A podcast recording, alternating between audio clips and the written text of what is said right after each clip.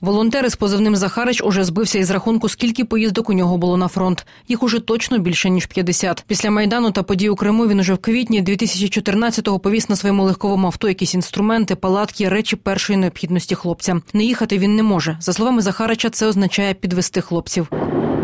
Як ніби як зрада в тебе, ти зраджуєш хлопців, ти ж знаю, чекають, рада, все.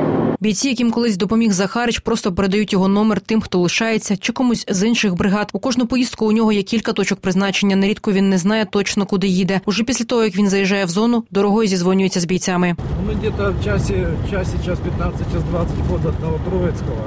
Вот мы сейчас к Углед- к Угледарску подходим. Где вас там искать? Как туда ехать? Він ніколи не питає імен, посад та паролів, щоб проїхати блокпости. Завжди віджартовується. Менше знаєш, менше здаси. Нерідко на позиціях, куди він їде, настільки небезпечно, що військові зустрічають волонтерів на блокпостах. Там при дорозі вони і перевантажують усе від тепловізора, маскувальних сіток, берців та валянок до сокир, пластикових тарілок і навіть води. Захарич нерідко згадує часи, коли на під'їзді до аеропорту тої зими 2015-го бійці насамперед перепитували у нього, чи привіз він води. Зараз із забезпеченням набагато краще, але подекуди хлопці все ще ділять між собою привезене. А хто це такий бронік собі віджав? Це Який це ж бронік? Це не чехольчик. Чехольчик. Кого зносив? І навіть і не думай. У мене зносився. Там Захарича є ще чехол? А? Чехол ще є? Один. Ну, Тобі не повезло.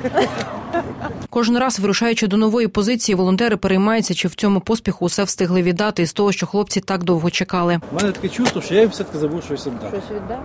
Хлопці хочуть їхати, Ні, ні, нас е, ми не то, що хочемо, нас просто чекають від душителів. я розумію. Я зараз стою і думаю, що ж я вам ще? Під час кожної поїздки волонтери намагаються розважити бійців, які місяцями бачать одні й ті самі обличчя, а в декого закорінюється думка, що про них забули. А з нагоди свят екіпажі волонтерів намагаються подарувати їм і відчуття свята. Ми скоро переможемо знищимо ворогів.